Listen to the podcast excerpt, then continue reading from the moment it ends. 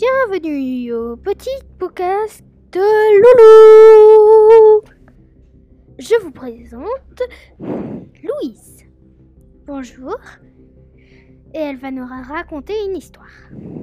Oui. Alors, voici l'incroyable histoire de Flou Flou, Amulette et Patif le dragon. Alors, je commence. Dans un petit paisible village vivaient Amulette et Flouflou. Ils vivaient paisiblement. Ils aidaient les villageois. Tout le monde les connaît. Amulette qui vivait seule sans ses parents. Une petite fille âgée de 12 ans. Déjà. bah, elle s'est fabriqué sa propre armure pour combattre les grands méchants. Orques, sorcières, tout, tout, tout, tout Sinon, ils ont, ils étaient en quand ils étaient en train de faire boire les vaches du village. Et bah un dragon était venu au lac. Et mais vous ne devrez pas le savoir parce que le dragon c'était pas Tiff. Amulette se cacha vite derrière une vache, mais le pauvre Flouflou, qui était, qui était trop paisible en train de jouer avec les nuages, n'avait pas vu le dragon. Le dragon fonça comme une pierre sur le pauvre petit Flouflou. Le pauvre. Sinon, eh bah. Amulette restera bouche bée pour quelques minutes ou heures elle alla vite prévenir les villageois qui venaient l'aider. Comme elle avait vu que le dragon, le Patif, enfin je vais dire Patif, était allé vers le sud à son château, et bah ils allaient au sud, pardi, parce que bah ils veulent retrouver leur flou-flou, il faut pas aller au nord, c'est pas là, c'est au sud qu'il faut aller pour aller pour aller voir Patif le dragon. Mais ils connaissaient pas encore son nom.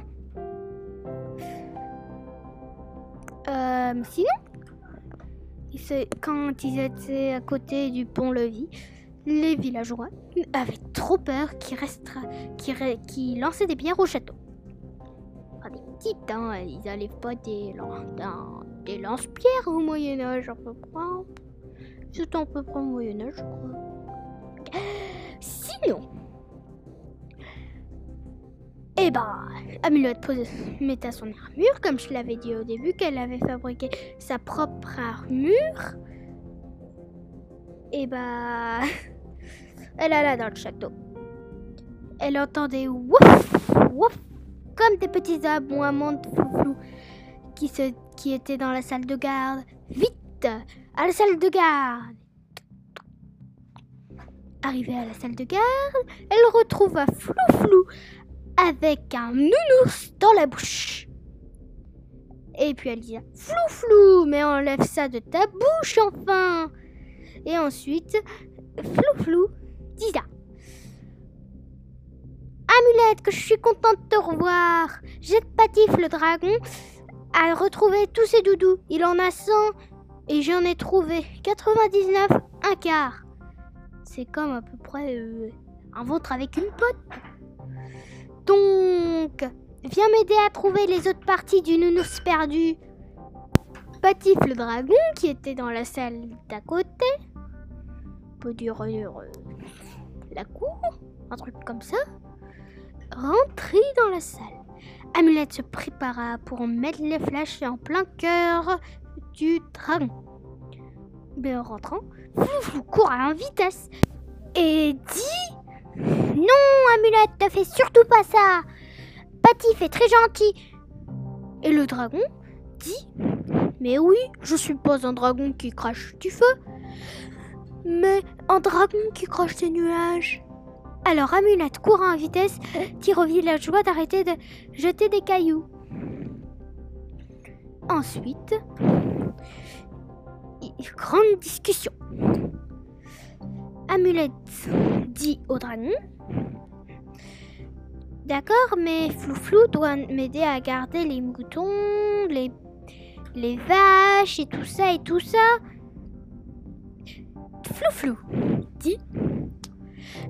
Bon, je retrouve le trois quarts d'une nounours et je, et je vais sur le dos de Patif que j'appellerai l'Airbus supersonique.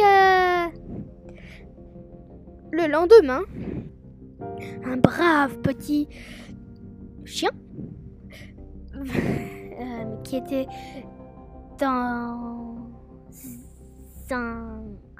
sur le dos d'un dragon, et eh bah il sauta bravement au-dessus de la maison d'Amulette.